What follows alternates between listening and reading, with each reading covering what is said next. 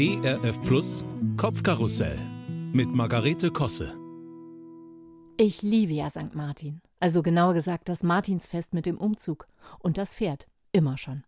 Eins meiner absoluten Highlights war, als ich während meiner Grundschulzeit auf unserem Schulhof in Köln-Mühlheim das Pferd festhalten durfte, weil St. Martin, der im echten Leben zur berittenen Polizeistaffel gehörte, noch mal schnell aufs Klo musste, bevor der Umzug losging.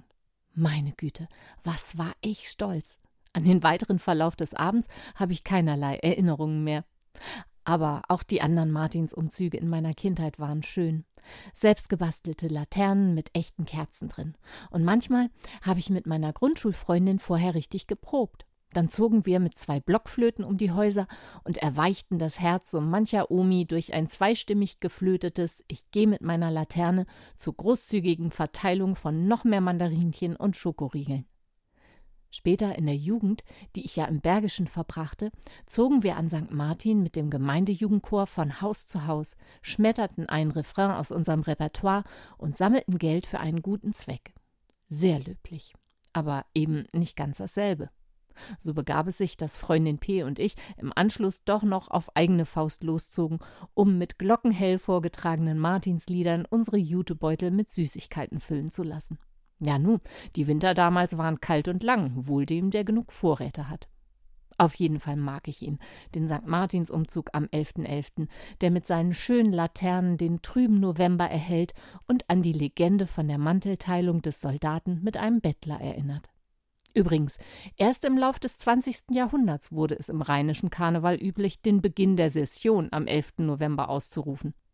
Trittbrettfahrer, pfui, das prangere ich an.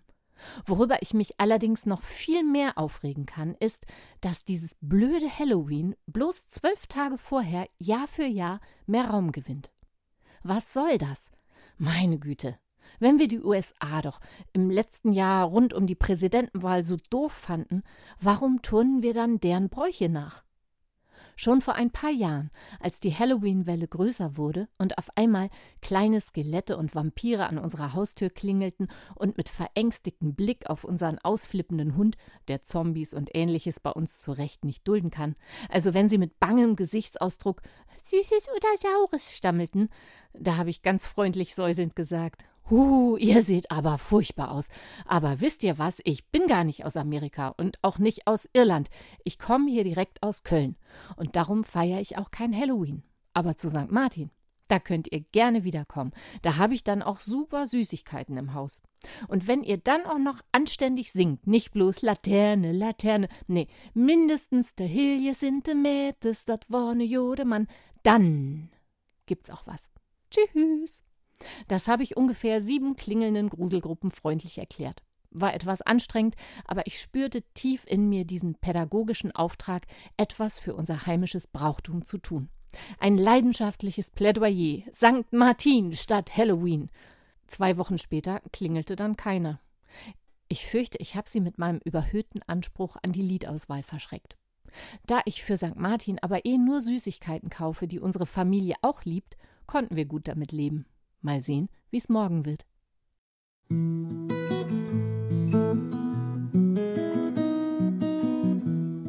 Kopfkarussell von und mit Margarete Kosse.